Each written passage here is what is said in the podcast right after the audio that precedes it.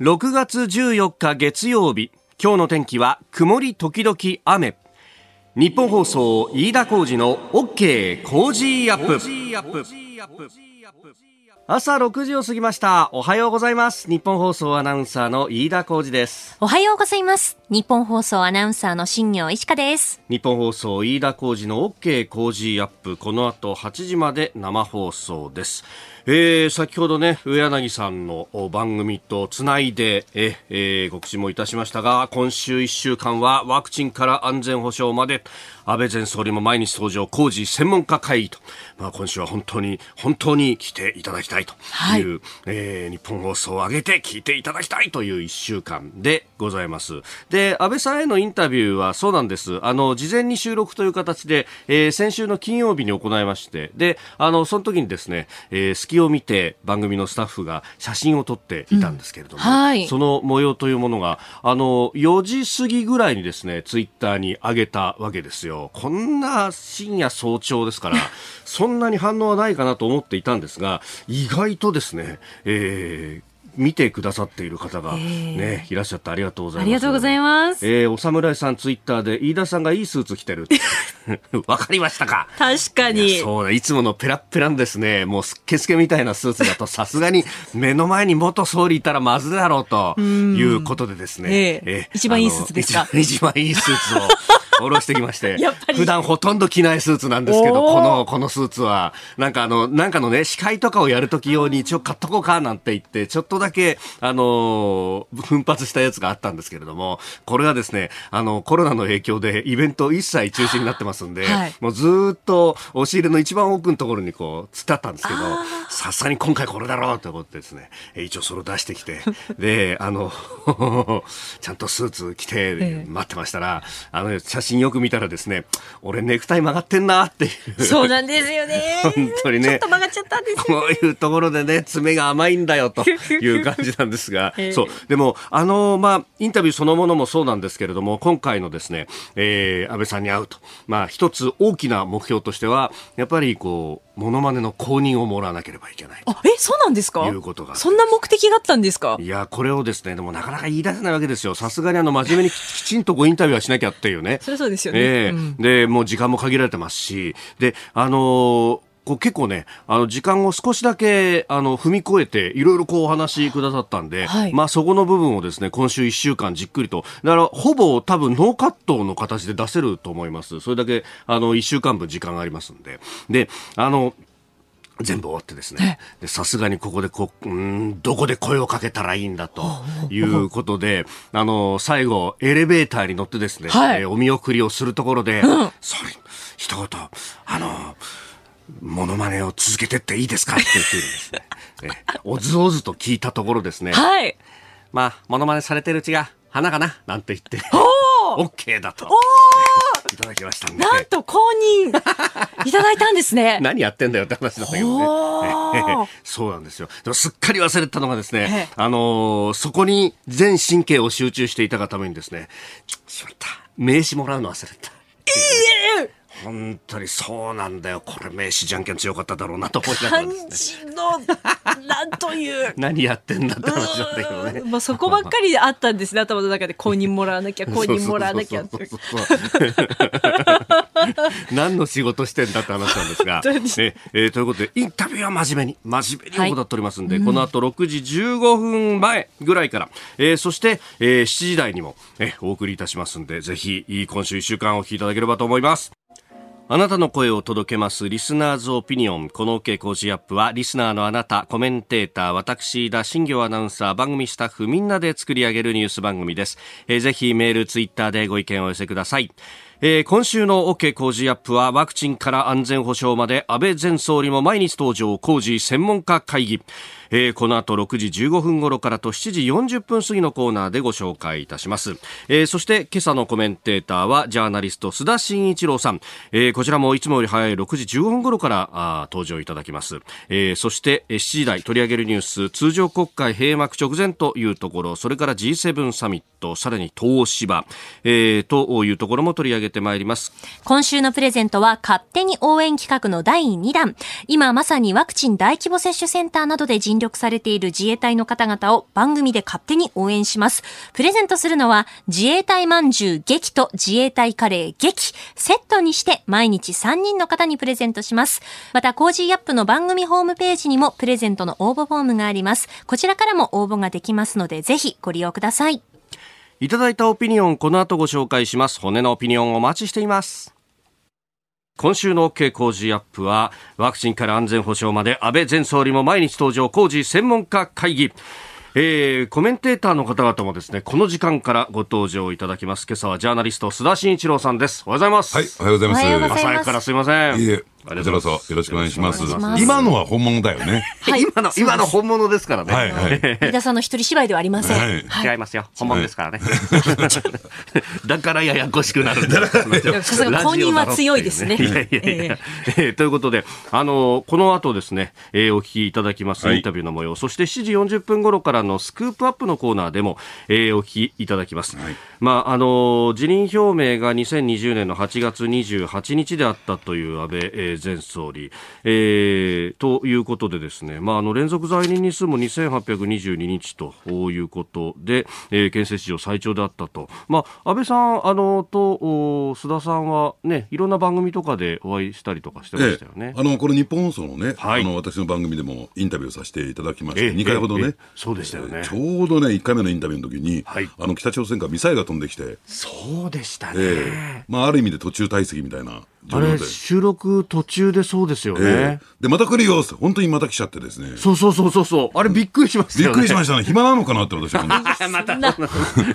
普通はだってああいうことがあったらもうしょうがないよねええになっちゃうところで、ええやっぱ義理がたいところがあ義った理がたいですね。あーそういう点はね、私はは安倍総理のことはね、非常にこう、好きな人が多いっていうのは、そういうところにあるんだろうなと思いますよね。いや今回も、まあ、我々もいやお忙しいでしょうからあの議員会館お邪魔して、ええ。でそこで、まあ、今でお話伺いますよみたいなこと言ったらですね、いやいやいや行きますよと、ええ。え電話とか鳴っちゃったらふ具合悪いでしょ？なんて言って、ええ。そうなんですよ。来てくださったんですが。ありがたいですね。ええ。えーまずは総理を離れてから1年、まあ、辞任の決断、現在の体調などを伺っております。お聞きください。さあ、今朝この時間は安倍晋三前内閣総理大臣にお話を伺います。安倍さん、よろしくお願いします。よろしくお願いします。さあ、あのー連続在任日数2822日と、えー総理を離れられてから、まあ、あの、随分経つわけですけれども、体調いかがですか？あの、おかげさまでですね、ええあの、おまあ、持病の、えー、潰瘍性大腸炎がですね、悪化したために、ああした形で、えー辞任えーすることになってしまいまして、えー大変皆様にはご迷惑をおかけしたんですが、あの、新しく作ったですね、えー免疫を抑制するお薬があるんですが、その免疫抑制剤がですね、大変よく効きまして、まあ、これはあの、点滴で入れるんですが、はい。まあ、あの、2時間ぐらいかかるんですが、あそれは8週間にえー1回、えーやっていたんですが、はい。えーまあ、先般人間ドックでですえねあのおもう一度腸内視鏡等で、えー全部チェックをしたんですが、はい。大変あの良くなっていまして、まあ、これでしばらくこの免疫抑制剤も打たなくていいいいのではないかと。あのもちろん今まで飲んでいる薬ははい。飲み続けるんですが、あのこれはもう、えー卒業してもいいのではないかというふうに言われまして、えー一安心をしているところであります。うん。これ、あの、総理をやりながら、こう、持病を持ちながらっていうね、あの、これ、体に不調を持ちながら働いてる方ってたくさんいらっしゃると思うんですよ。そうでしょうね、えーそういう方々に対しての、やっぱりこう自分が折れちゃいけないとかっていう思いとかってありましたか？あの、おまあ、安倍政権においてはですね、働き方改革を進めました。あの、まあ、様々な、えー障害を持っておられる方々、様々な、まあ、困難を抱えている人たち、あるいは、あの、私のようなですね、えーまあ、持病を持っておられる方々もですね、えーその持病をコントロールしながら働き続けることができる、まあそういう働き方あーも可能にする、えー改革を進めてきたんですが、えーまあ、私の場合はですねこのやはり、えー国民の生命と財産を守る最高責任者でもありますから、はい。しっかりとその責任をお果たせないと判断したときにはやめなければいけないと思ってえーおりました。まあ、ですから、まあ、昨年はそういう判断をしですね、あのー2007年にはい第一次政権の時にですね、まあ、最後の最後まで頑張った結果ですね、えーまあ、急に、えー投げ出す形で大変なご迷惑をかけましたから、はい。えー今回はそんな前に事前にですね、えー時間を取る形で表明させていただきましてあとですね、はい、えー、菅総理に当時の官房長官に引き継いでいただきました、まあ、菅さんも大変だったと思います、まあ、急な話でもありましたから、ただ、えー、私とともにですね7年、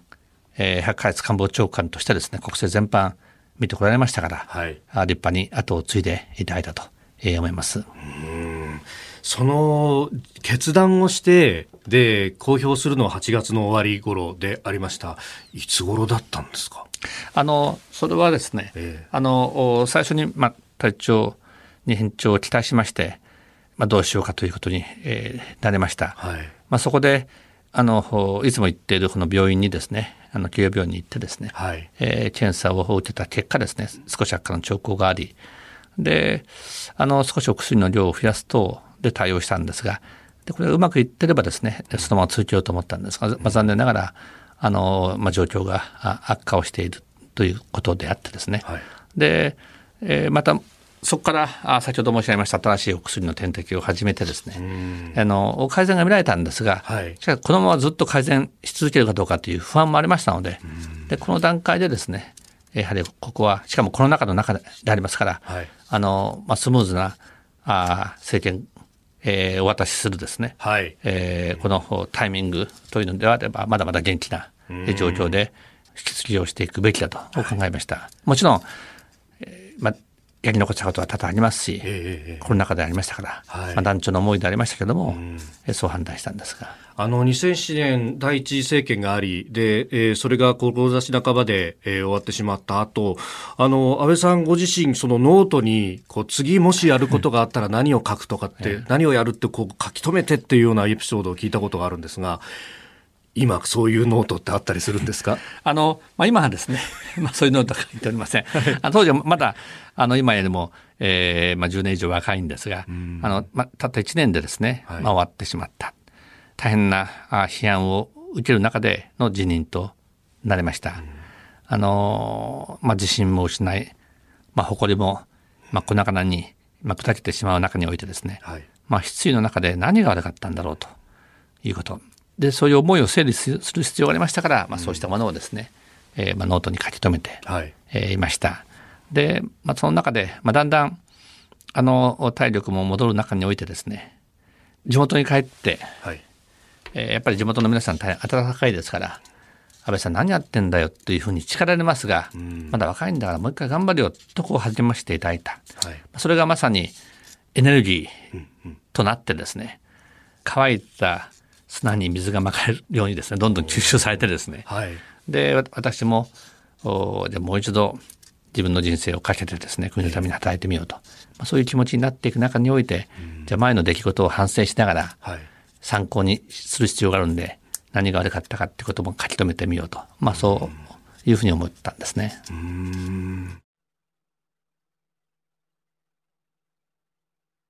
えー、まずは安倍さんのインタビューの模様、まあ、あのオープニング触りの部分という感じでねお聞きいただきましたけれども、まあ、失意の、まあ、2007年がありそして、まあ、その後2012年再登板ということになりましたが、ねえー、ノートにいろいろ書き留めていた。今はそういうノートはないっていうふうに苦笑しながらおっしゃってましたけれどもね、えー、まあ、あのこのねインタビューなんですけれども、はい、今今日から1週間やるということなんですけどね、はい。まあ大体これ総理大臣終わられてというところで、えーはい、えー、なんか思い出話に花が咲いてくるのかなと、うんうん、えー、そういった期待がで、えー、はい、普通だったら、えー、聞く側が持つんですけれども、はい、あの、その一方で安倍さんって現役感満々じゃないですか。そうなんですよね。ね、うん、で、加えてですね、最近ね、はい、あの、キーパーソン的な動きをいろいろなところでやってるので、はい、そのやっぱり一言一言にですね、えー、何か裏があるんじゃないかとかね、うんうんうん、なんか意味があるんじゃないかっていうことで、はい、ちょっと聞き入ってしまうっていうね、えー、ところがあって、非常にいいタイミングでのインタビューになったのかなと思いますけどね。うん。あの実はこのインタビューをする前に、いろいろと、えー、コメンテーターの方々にもですね、どんなこと聞いたらいいですかねっていう、えー、相談をしていて、えー、やっぱあの須田さんに相談したときには、やっぱりこれは聞くべきだろうという、ね、あれ聞いちゃったの？あれ、聞きましたよ、ちゃんと。えー、と、ね、どんな答えが返ってくるのか楽しみなんだ、いや、そうなんです。一応、だからそれ、今実は聞いていただいたところって、本当あの、インタビュー始めますって言って、一番最初のパートなんですよ。で、そこで、まあ、あの、ジャブ的にですね、えー、えー、匂わせ的にノートの話とかを聞いといて、えー、で、あのー、こう、最後の最後に、やっぱこう、ぶつけるかなということで、えー、えー、いろいろとですね、こう、球を持ちながら、どこで投げるんだってこうタイミングを測りながらですね。まあでも本当、ある意味、血色もものすごく良くていらっしゃって、え元気でしたね、何しろ。まあ最近の動きを見てみるとね、はい、やっぱりね、あの、3A だとかね、はい、麻生、あまり安倍のね、3A の動きであるとか、で、おそらく秋への総選挙へ向けてのですね、様々な布石であるとかね、見てるとですね、なんか激しく動いてるなと。そうなんですあの、台湾のワクチンの。そうですよね。ね。いや、ちょうどその先週の金曜のタイミングって、この岸田さんが新しく議連を経済について立ち上げるんだと。で、そこでも最高顧問安倍さんの名前出てたりとか、はいはい、先週の半ばぐらいから二階さんが中心になって、あの、自由で開かれたインド太平洋議連を作ると。うん、そこもこう安倍さんがね、えー、最高顧問でいたりとか、ね、すごい名前が出てくるようになりましたもんね。そうですね。しかもね、メディアの、特に新聞のですね、取り上げ方、スペースもですね、うん、結構大きくなってきてるんですよ。確かにそうですね。キーパーソン的な動きで。ベタ記事扱いではないですね。ないですよね。ええー、うん。えー、その辺この先というあたりも含めて7時40分過ぎスクープアップのコーナーでは、まあ、一次政権の失敗二次政権の政権運営そして、えー、須田さんからいただいた質問も伺っておりますんで。え、そこまで引っ張るわけ？ちょっと引っ張ろうかなと。ずいぶん引っ張るよねって1時間以上引っ張るんですけど、えー、須田さんには今日もこの後8時までお付き合いいただきます。ここが気になるプラスです。えー、この時間もすでにスタジオ須田慎一郎さんと共にお送りいたします。引き続きよろしくお願いします。はい、お願いします。えー、新聞休刊日でございます。長官の一般紙は休刊ということですけれども、うん、お須田さんちゃんとね、スポーツ新聞は、うん、えー、即売版というものがね、コンビニや駅に、えー、すでに置いてありますんで、ね。休刊日っていうとなんかね、ちょっとね、違和感感じるデイリーさえ出てりゃいいじゃねえか。他いらねえだろしかしね、触れ、触れたくなっちゃいますね。触れたくなっちゃう。えー、近本で。今回を振り返るの同様に、交流戦も振り返っていきたい。交流戦も振り返っていきたい。まあ、交流戦の方が実りがあったんじゃないかな。はい、さて、えー、あの、週末のですね、紙面こう見てますと、あの、産経新聞の日曜日の版なんですが、えー、えー、球面全面広告のところに感謝という大きな文字とともにピンク色のハートが出ております。えー、えー、これ台湾から日本の皆様にということで、あの、ワクチンのね、提供に、えー、対しての感謝ということで、えー、これはですね、あの、企画が台湾伝統基金会というところなどなどというところなんですが、えー、もう各企業有志がお金を募ってという形で全面広告を売っております。全面広告すごいですね、これもね。ねえー、これすごいですよね、えー、こういうことがこうやると。まあ、あのーワクチンがね、えー、到着した当初も、うん、え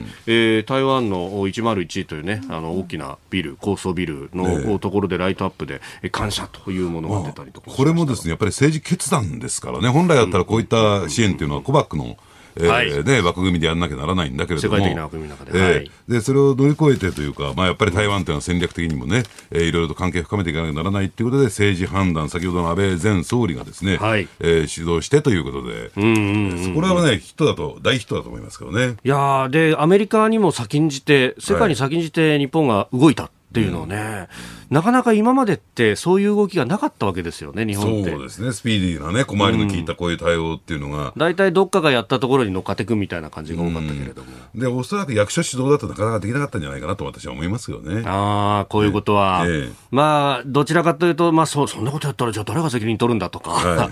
どういう法律があるんだよ、それ、みたいなことになっちゃうと。今の仕組みでは無理ですとかね。はい。はい、やれない理由っていうのはいくらでも探せるわけですよね、そうですね。ええ、うんえー、それから、まあ、あの G7 について後ほど7時台にお送りしますけれども、はい、まあ、あの一つニュースが入ってきまして、えー、香港のあのえー、民主活動をされていた周庭さん、アグネス翔さん、はい、あの12日ですから土曜日に、えー、香港の週刊祭から出所したということで、えー、ありました。ただ、あのその様子を、まあ、NHK 海外ニュースで報じていたんですけれども、中国では、ね、その模様が、えー、信号異常というのが出て、うん、見られなくなっていたとい。うような。はいまあ、加えて、このタイミングっていうのも、やっぱりいろいろとね、え興味関心引くところですよね。なぜなのかという、ある種のメッセージが込められているのかなと、G7、先ほどね、飯田さん、イミジ君も言われたように、はい、G7 の最中にということで、えー、まあ、中国側のある種の情報的なね、はい、えー、感じもしなくもないなと、しますよね。まあ、共同宣言が出るのを前にして、えー、こう、文言に対しての、まあ、プレッシャーというか、牽制というか、うん、うん。まあ、あの結局どうなったのかというあたり、後ほどまた、えー、解説をいただこうと思っております。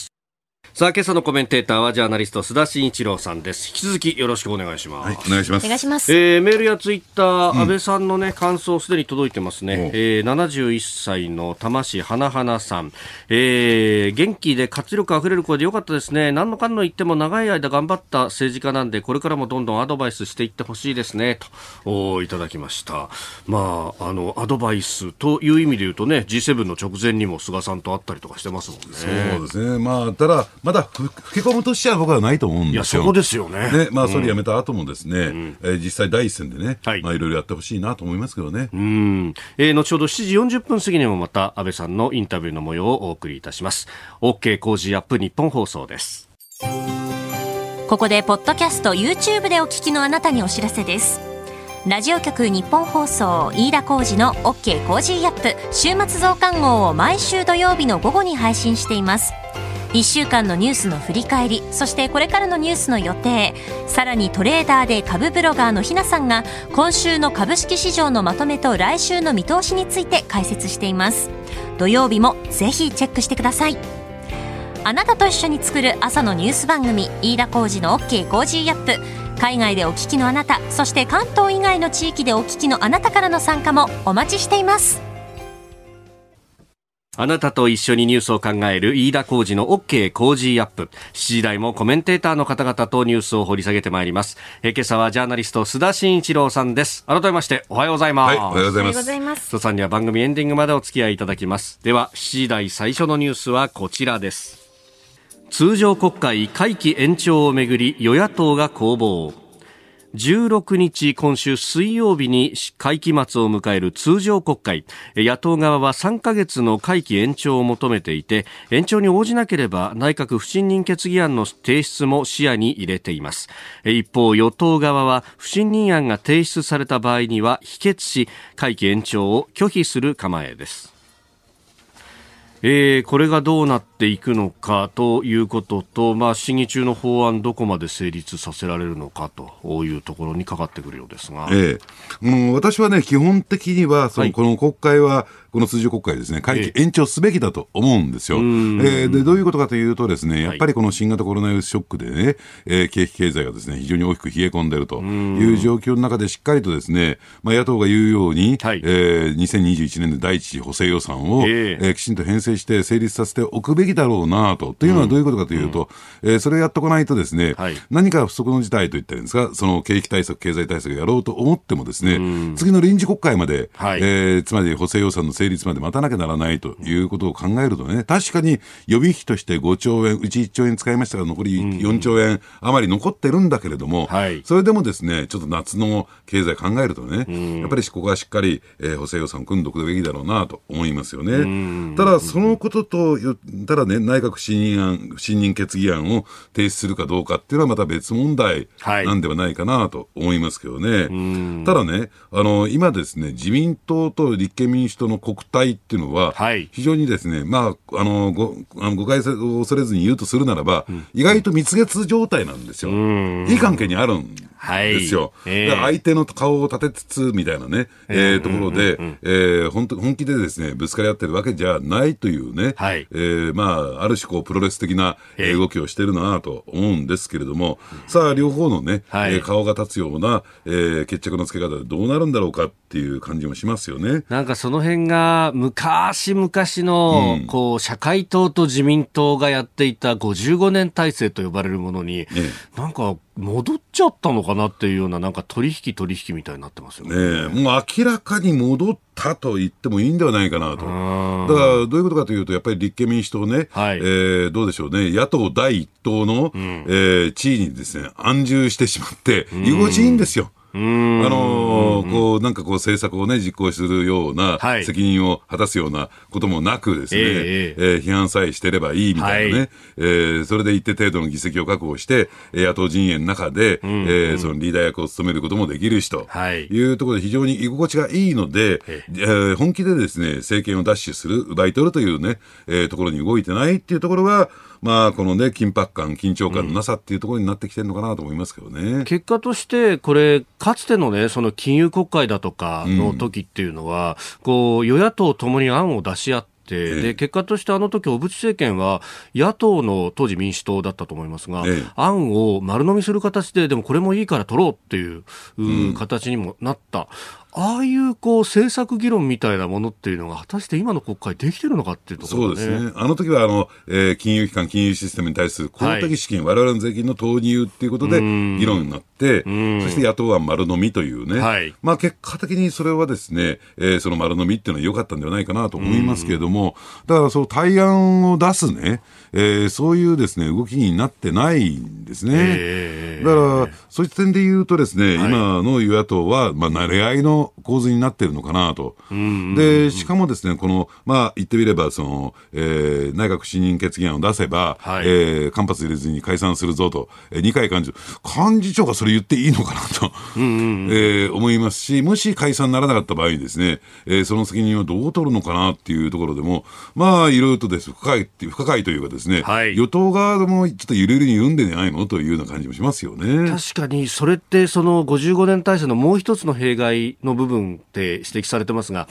総理が権力者なのか、権限最後に持ってるのか、うん、あるいは党の側なのかっていうのが、こう空洞化しちゃった、誰が責任取るのか分からなくなったというのも、はい、あの当時、こういろいろと言われたところで、それがあるから官邸の機能を強化しようみたいな話まで出てきたけれども、そ、ね。ええ、そこも含めてどうなんですか、逆に戻ったんですか、ね、まあ、だから先祖返りしつつあるのかなと思いますしね、でただ、自民党内も、はい、えー、一枚岩ではなくて、ですね、えー、その二階さんを牽制しようなんていうね、動きが一方で起こってきたり、ですね安倍さん、麻生さんの動きなんか、はい、そこも見受けられますし、ただその中でね、え、どうなんでしょうね、あの土地利用規制法案、はい、まあ、ある種のこれ、対決法案になっていて、えー、共産党が大反対と、立憲もそれに引きずられているという状況があるんですけれども、本当にこれ、整理しなくていいんですかと。うんえー、今の会期末あの国会スケジュールから考えるとですね内閣不信任決議案を出して、うん、でそれがね、えー、まあ決議されるというか国会でですね、えー、まあ評決を取るまでは、はい、国会審議止まっちゃいますから。すべて止まっちゃいますね、うん、でそうするとこの法案がですね、うん、えー、の審議がの時間がちゃんと確保できて、えー、採決まで行きそうなどうなのかっていうのが不透明になってきちゃうんですよ、それで本当にいいんですか？ということですね。はい。えー、まずは通常国会についてでありましたおはようニュースネットワーク。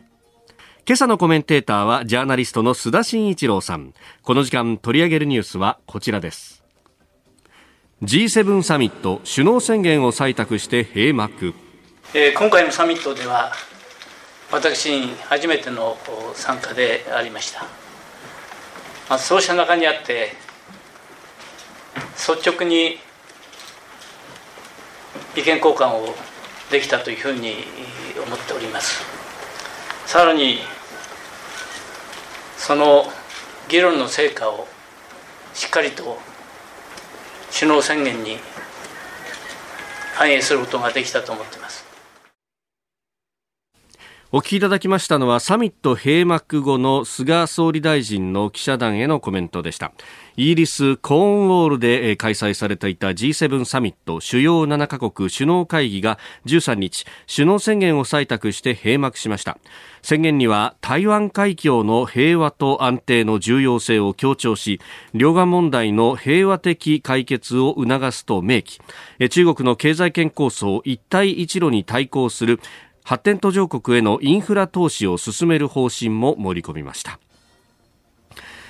えー、11日から開催されていた G7 サミットトですが、まあ、日本時間で言うと昨日の夜に閉幕ということになりました。まあ、中国っていうものの存在感みたいなね、えー、なテーマとしてはそこが透けて見えるような形でありましたが、須田さん、まずどうご覧になりましたか、えあのやはりですね、やっぱりその中国一色のサミットになったなと、えー、で内容を見てみますとね、はい、あのやはり菅総理にとって、日本にとってですね、まあ、100点満点に近いような、えー、結果になったのかなと思いますけどね、はい、ですから、大きな枠組みとしてはね、えー、あのこれまで第二次世界大戦後ですね、えー、米欧がですね、アメリカ、ヨーロッパがですね、はい、えー、作り上げてきた、えー、世界のルールの枠組み、うん、えー、これをですね、中国が今壊そうとしているというかですね、認めないよと、はい、新たなルールだとか、その枠組みを作ろうとする、えー、挑戦ですね。うん、えー、これに対してもう真正面からね、え対抗していこうというね、その意見の一致を見たということが、今回のサミットの、はい、えー、まあ、一番の大きな成果だったのかなと思いますけれども、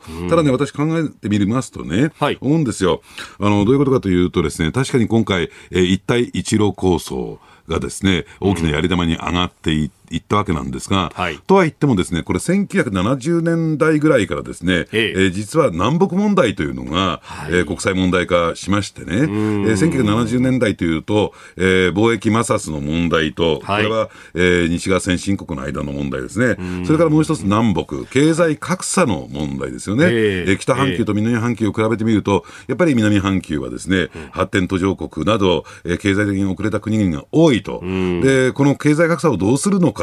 この問題解決はずっと図られないまま来てですね、はい、結果的にそこに、その矛盾に、えー、中国側に疲れた、えー、そして国連というね、えー、数の、はい、えー、政治の、国際政治の舞台の場でですね、中国が多数派工作をしていく。で、そういった点を考えてみますとね、これまで西側先進国がもちろん日本も含めてね、ええ。ー、放置してきた問題じゃないかという側面があるんですよ。はい、だから、ここへ来て、だから確かに中国の一帯一路構想によって、ええ、いろんな問題だとか矛盾が生じているけれども、果たしてじゃあ途上国はですね、あの、西側先進国の方に振り向いてくれるのかどうか、という、これまでずっと放置している問題に対してどう考えているのか、というところがあるんだろうと思いますけどね。うん。確かに、その資金を欲する、これから成長しようという国にとっては、ね、いや、中国が、こう、一番で、こう、お金を引っ張っていきたい国っていうわけじゃないんだけど、だって他にだってあ助けの手を差し伸べてくれるような国ってなかったじゃないかおっしゃる通りなんですね。ええ、つまり手を差し伸べてこなかった西側が、はい、要するに中国の動きに慌てて手を差し伸べてっていうね、構図になってくる。わけですけども、とはいっても西側の考え方としてはね、はい、その無条件にね、どんどんどんどん、えー、資金を援助する、あるいは技術を援助するっていうのは相当難しいんですよ。まあ、優勝無償で、無償の部分はある意味でこう人道的な動きがあるにしてもですね、はい、それだけは成り立たないから優勝のところも出てくるわけですよね。で、中国側はそこのところにですね、あのー、まあ、今甘い言葉で言って、はい、えー、優勝のところもなんとなく、えー、うまうまくですね、入ってって、結果的に借金の方じゃないけれども、うん、いろんな権益を取り上げていくというね、はい、確かにそこは問題なんだけれども、じゃあ、そういった、えー、途上国を食い物にするようなことというのは、うん、他の西側のね、先進国はやってこなかったのかというと、必ずしもそうじゃないわけですからね。ねその辺を、まあ、今回も、まあ、枠組みとしてね、えー、インフラ支援の枠組み創設というのを、まあ、盛り込まれましたけれども、まあ、これだから環境に配慮したとか、まあ、えー、あの西側らしいエクスキューズがいろいろついているあたりが、えーやっぱそこら辺条件緩くて何でも貸してやるよっていう中国にどこまで対抗できるか、ね、そう実効性を持つのかどうなのか、えー、えというところですね。でしかもですね新型コロナも取ってみてもですね、はい、やっぱり西側は遅かったですよね動きが、うん、つまり途上国に対するワクチンの、はい、えー、ね、提供問題っていう点に関してやっぱり立ち遅れて、まあ、自国第一主義みたいなところに入っていったとは言ってもですね、あの、中国のワクチン、ほとんど効果ないですから、これ、日本の官邸がね、認識しているところに言えば、はい、有効率10%程度っていうね。1割 ?1 割、えー、というね、ところですから、やはり、やそうあの西側のですねワクチンを必要としている部分があるわけですからね、うんうん、だからそれに対していかにスピーディーに弾力的に応えていくことができるのか。はいというところですし、うん、で最近やっぱり注目してるのは、中ロ同盟ね、はい、中国、ロシアの、えー、こう同盟関係、特に安全保障面でなんですけども、だから、そのあたりもですね、ここも一枚岩じゃなくて、例えばあのバイデン大統領が、はい、えプーチン大統領と首脳会談を、えー、したいと、してもいいよと。今週16日に予定されてますね、一応、ね、ジュネーブで。まあ、それを提案したところですね、うん。うん、もう、プーチン大統領、あのプーチン大統領が喜びさんでみたいなね。はいもう、食満面でと。だから、あの、こういう、そういった形でいろんなところにこう、くさびを打ち込んでいくっていうのが必要なのかなと思いますけどね。うん。確かに、対ロ関係で考えると、まあ、あの、ヨーロッパ各国は、そのエネルギーでつながってたりなんかもするので、なかなかこう、一枚岩でいかないみたいな話もね、えー、結構こう、融和的な国もあれば強硬の国もあるというような話もあったりしますもんね、これ。えーあの、対中国に対しても、うん。あの、そこもね、あの、一枚岩じゃないっていうところがありますからね、はい、それをどうね、あの、それぞれの個別の国の利害を調整しつつ、えー、足並みを揃えていくか、はい、えー、というところが今後、今後非常にこう重要なところになってくるのかなと、特にドイツとかイタリアとかね、えー、これまで親中的な国々が、はい、えー、どういう動きを示してくるのかっていうところがポイントだと思いますけどね。うん。まあ、その辺ドイツもフリゲート艦をアジア方面に派遣するということは出してきてますけれども、まあ、中国にも寄港するんだと、ええ、いうことになってきて、まあ、イギリスの空母打撃軍の動きとはちょっと違ってきますよね。ええ、あのまあ、あのそれは言ってもですね、え、やっぱりあの、ね、言ってみればクアッドの、ね、枠組みがアジア太平洋の基本的な枠組みですから、はい、えー、そこにヨーロッパ勢をね、はい、えー、まあ、全面的に期待するということにもならないし、むしろね、私ね、あの TPP にイギリスが入ってくると、あはい、イギリスの加盟問題っていうのは、非常にこちらの方に注目してるんですよ。だから、えー、そういった点で言うとですね、はい、あのー、まあ、アジア版の EU みたいなね、えー、えー、動きにもなりかねないし、えー、まあそういうところがですね、今後、えー、中国に対して、うん、まあある意味で、えー、TPP ってルール同盟ですから、はい、えー、中国が参加をね、えー、したいという希望を持ってもですね、あの TPP のルールの中で、うん、中国の枠組みっていうか仕組みはですね、なちまんないんですよ。うんうんうん、中国のやり方をあのそのまま入れようとしたら、TPP は成立しませんからね。まあ国有企業があっ、で、非関税商品もあれだけさまざまな恣意的にも運用できちゃうっていう国だと、あのル透明性の高いルールの中では、まあ、できないですよね。特に問題なのは紛争解決ルールですからね。はい、要するにこれ、二重の、えー、まあ、中国にとってみると、えー、そういう国際的な紛争解決の手段と国内ルールが、こう、せめぎ合っちゃいますから、はい、あそこだけは絶対に私は、えー、乗ってこられないところだろうなと思いますけどね。そうですよね。だって国際司法裁の、まあ、フィリピンとの間の領土に関する、策定、あの、裁定だって、破り捨ててますもんね、はい、あの国は。だもうそういうののルールに乗っかってこないと自分たちに不利であればええ。うん、でだから逆に入ってきて守りますよ、はい、守りますよって入ってきて、結果的に守らないっていうのが、はい、中国のやり方ですから、まあ、WTO なんかまさにそれだったわけですもんね。そうですね。だからそこはですね、えー、まあ、どういうふうに扱うのかっていうところはありますけれども、まあ、あの、中国がですね、入ってくることは考えてこう、ね、あの前提として考えてないんじゃないかなと思いますけどね。さあそしてもう一点あのこの G7 の声明の中にも東京オリンピック・パラリンピックについて、えー、新型コロナウイルスの克服に向けた世界的な結束の象徴として安全かつ安心な方法で開催することを支持するというふうに明記されたようです。まあ、これは当然なんだろうなと。えー、私が聞いたところ、え、これ明記しなきゃならないのぐらいの。ああ、向こう側の反応はと。そうですね。日本以外の反応はっていうと、はいあのー、だからそういった点で言うとですね、いかにこの開催するか否かというのが、えー、日本の国内事情というかですね、日本の国内だけで盛り上がってた話なんではないかなと思いますけどね。えー、いや、これだけこの感染者数も少ないよね、みたいなところが、死者数も少ないよね、と。だからこれね、あの、僕は思うんですよ。うん、えー、これ、ただね、これ、本当東京オリンピック・パラリンピックって、非常に日本国内の政治的な思惑で使われてた節が大きいんじゃないかなと思いますけどね。うん、以上、おはようニュースネットワークでした。続いて、教えてニュースキーワードです。東芝が役員選任案を修正東芝は13日25日の定時株主総会に提案予定の役員候補案を変更すると発表しました。去年の株主総会をめぐって外部弁護士が公正に運営されたものとは言えないとする調査報告書を公表したことを踏まえた措置で社外取締役ら4人が退任します。えー、この報告書経済産業省との、まあ、関わり合いというものがかなり指摘されております。一部株主に対しての働き方が経産省からもあったんではないかという話ですが、えー、あのー、令和の時代になってね、はい、今時こんなことやってるのかっていうんであのびっくりしましたね。で、これね、あのまあ、経産省の担当セクションは必要だと思ってやったんでしょうけれども、はい、実は経産省の OB、有力 OB であるとか、あるいは現役官僚に聞いてもですね、はい、えー、みんな愕然としてるというか、びっくりしてるっていうのが、えー、実態ではないかなと思うんですね。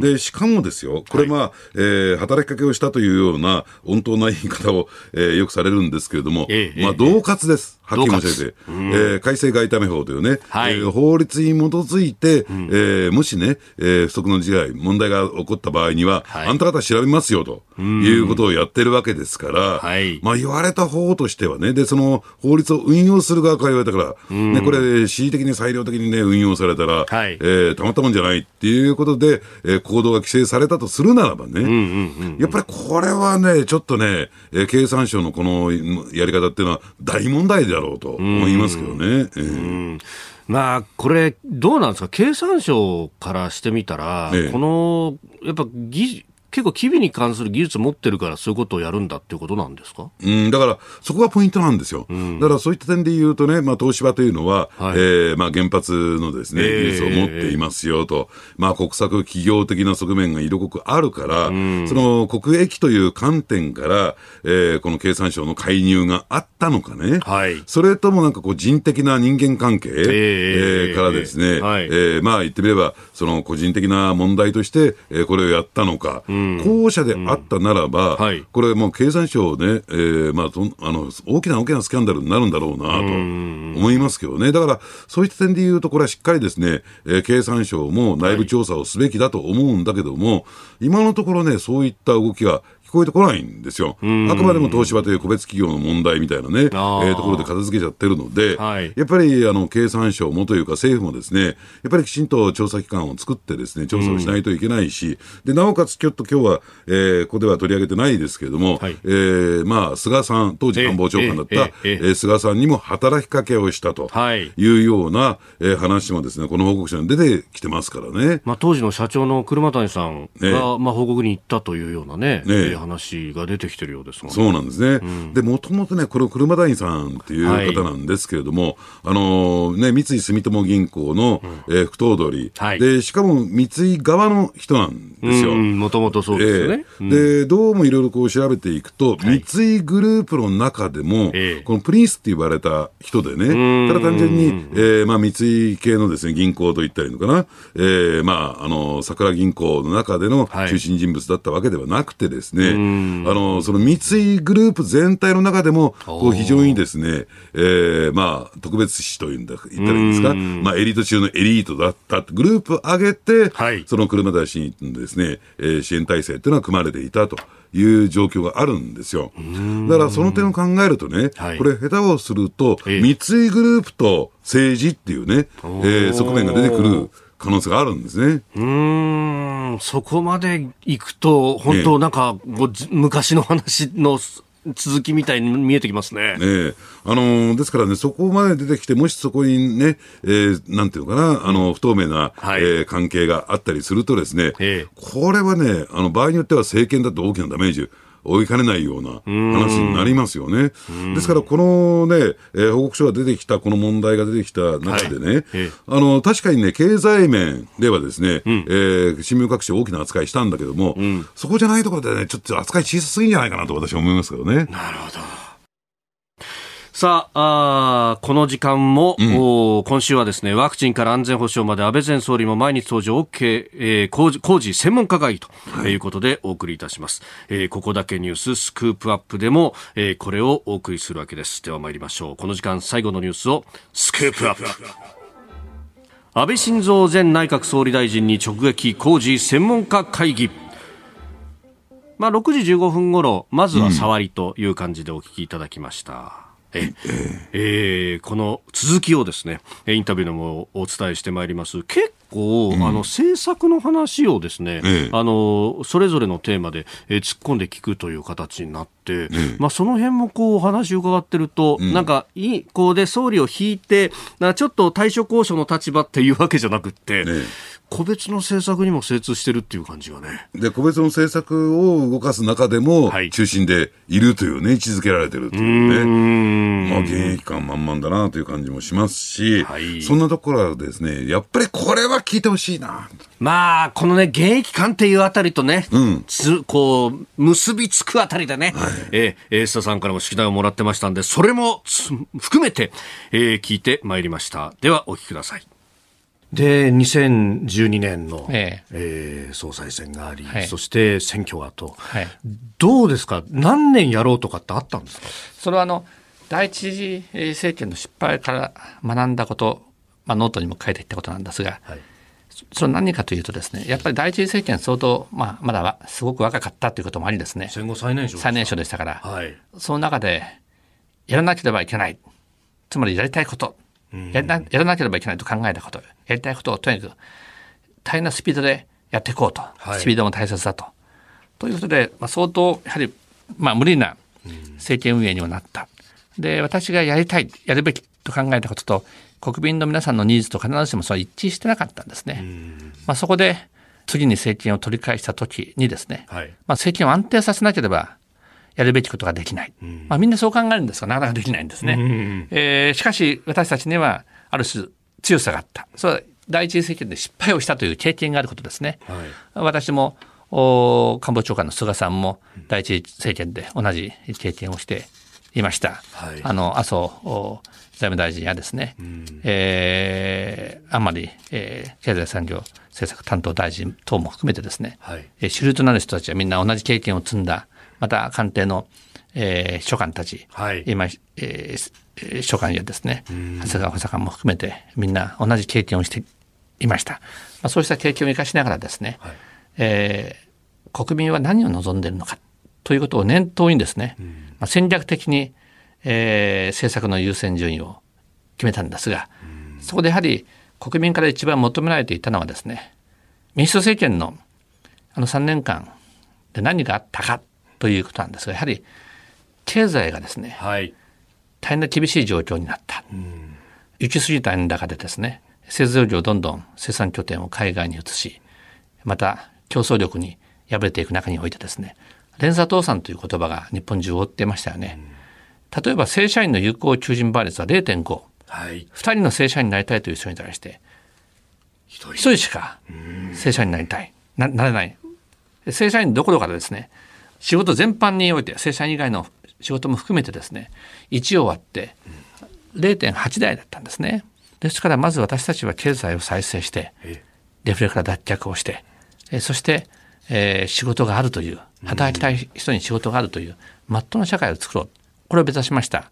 で今はちょっとコロナ禍で若干というかあのまた悪化はしていますが、はい、2019年の段階ではですね正社員の有効求人倍率は日本では初めてのことなんですが1倍を超えました、100人正社員になりたいという人がいれば100人分の正社員の仕事がある。あのいわば正社員以外の一般のですね、はい、あの有効求人倍率では0.86がですね、うんはい、えー、これは1.6倍以上になった、多分100人仕事を探す人がいれば160人分以上の仕事があると選べる状況を作り出すことができたあの400万人分のですね、はい、仕事を作り出すことができたある意味に、え責任を渡すことができたのかなと思います。須田さんから一つ質問を預かってます。須田慎一郎さんから。はい、今じゃなくてもいいです。10年、20年先でも構いません。ズバリ3度目の総理就任はお考えでしょうそう全く考えてません。早いですね。もうややめたばっかりですから。はい、いや、あの、非常に、これ、でも、あの、いろんな形で、その総理という立場だけではなくて、国へ日本に対しての貢献というのはいろいろできると考えますか？あの今までのですね、まあ、経験もありますし、はい、いろんな皆さんとのご縁もありますからそうしたものも生かしながらですね、えー、日本が少しでもいい国になるためにですねこれからも全力を尽くしていきたいと思ってます。えー、安倍前総理インタビューの模様をお聞きいただきました。須田さんから預かった質問、はい、ちゃんと聞きましたよ、ね、ちょっとなんかど真ん中の直球すぎない？もう少しなんかテクニックをローしていただきたい。あ、そうだったかな。ええ、しかしね、早かったですね。早かったですね。回答が。いや、早すぎるとも何か思惑があるんじゃないかなって。でもね、私思うにですね、はい、やっぱりこれいろんなところで聞かれてんじゃないかなと思うんですよ。うんうんうん。まあそうなんですよね。ええうん、で、加えてね、なぜ聞かれるのか、なぜ3度目っていうのが、えー、半ばね、このリアルになって、質問としてリアルになってきてるのか、はい、えっ、とですね、いう考えると、やっぱりポスト菅でこの人で決まりっていう人いないんですよ。うんうんうんうん。おそらく間違いなくこの人だろうなという人が、ほとんどいないという中で、その横並びで考えてみると、あれ、安倍さん、他のこの人だったら安倍さんの方が上じゃんじゃないみたいなね。うんそうなんですよね。あの、いろんな月刊誌のインタビューなどにも答えていらっしゃいますけれども、ええ、まあ、その中でこうね、月刊花田では、あ茂木さん、加藤さん、下村さん、岸田さんと、4人名前を挙げてらっしゃったということでありましたけれどもね、えー、だからこれもね、あれなんですよ、ポスト菅っていうふうに言ってもですね、次の総裁選ということでなくて、はい、えー、次の総裁選っていうのは、ほぼほぼですね、菅さんの、えー、続投が、えー、まあ、9割以上決まっていると、えー、場合によっては無投票再選もと、はい、そうすると3年間、ね、そ自民党の総裁任期は1期3年ですから、えー、3年後のポスト菅なんですよ、これ。うん。ね、でもその3年間に何があるかわからないじゃないですか。そうですね。そうなった時に、はい、じゃあすぐこの4人は、えー、総裁に、あるいは総理になれるんですか？っていうと、まだまだここは足りないね、まだまだこういうことやってもらわないと困るなと。いう中で、やっぱり準備万端っていうと、安倍さんなんじゃないかなと私は思いますけどね。うん、まあ、清和会最大派閥の、まあ、実質的なまあ、オーナーというか、え一応ね、会長は今、細田さんってなってますけど、まあ、これをこう、安倍さんにするかどうかみたいな話だってね、ええ。出てきたりなんかもしてるぐらいですからね。うん、まあ、細田さんっていうのはリーダーっていうよりも、はい、やっぱりあの、経理課長みたいなね、えー、方ですから、えー、まとめ役っていう、ね、まとめ役ですから、ね、えー、はい、で、実際にこう、実直にこう、まとめてき続けていたわけですもんね。ねアームカバーはつけてませんけどね。はい、区役所とか。区役所とか。役場みたいな感じですけど。えー、ということで、まあ、安倍さんのインタビュー、あの、明日以降もですね、こういった形で、まあ、6時台と7時台に分けつつと、あのー、今日のね、このインタビュー、今の時間帯の中でも、うん、まあ、第二次政権で一番最初に、こう、やりたいというよりは、まあ、やるべきことと自分のやりたいこととのこう整合の中でまず経済対策というところでやってきたと、いうお話されましたが、まあ、消費税についてっていうのはね、あの、これも聞いてますんで、まあ、おいおい、これも出てくるか、はい、あ、聞いてるんだ。はい。まあ、実際あのタイミングで2014年の4月にやったと。うんあれが果たしてどういった判断だったのかという、ね、はい、聞きたいですね。でやっぱり安倍さんというと、やっぱり外交安全保障ですけれども、はい、真骨頂、安倍外交ですからね。えー、えー、明日はそのあたりの話、なるほど。明日と、そしてまあ金曜日にもかな、うん、えー、あの将来的に日本をどう守るんだというところ、うん、まあ、これだけいろんな国が日本に向けてもミサイルを向けてるっていうね、えー、えー、中でどうっていうのは、はい、まあ、この先の話もいろいろ伺ってますんで、えー、ぜひ明日以降もお聞きいただければと思います。えー、以上、ここだけニューススクープアップでした。ただいまより偽内閣総理大臣の記者会見を行います。はじめに偽総理から発言がございます。それではよろしくお願いします。先ほどラジオお調べ週間対策本部を開催し東京神奈川千葉埼玉8 3県について6月中旬のこの時期ラジオ、特に日本放送重点的に朝6時から8時の2時間聴取していただきたいと決定をいたしました。もちろんこの1都3県の地域以外でもポッドキャスト YouTube などで聴取者が増加傾向にある地域もございます。しかしながらこの時期は特に大事な期間と位置づけまして皆様の重ねてのご協力をよろしくお願いいたします。私からは以上です。それではこれから皆様よりご質問をいただきます。指名を受けられました方は近くのスタンドマイクにお進みいただきまして所属とお名前を明らかにしていただいた上でご質問をお願いします。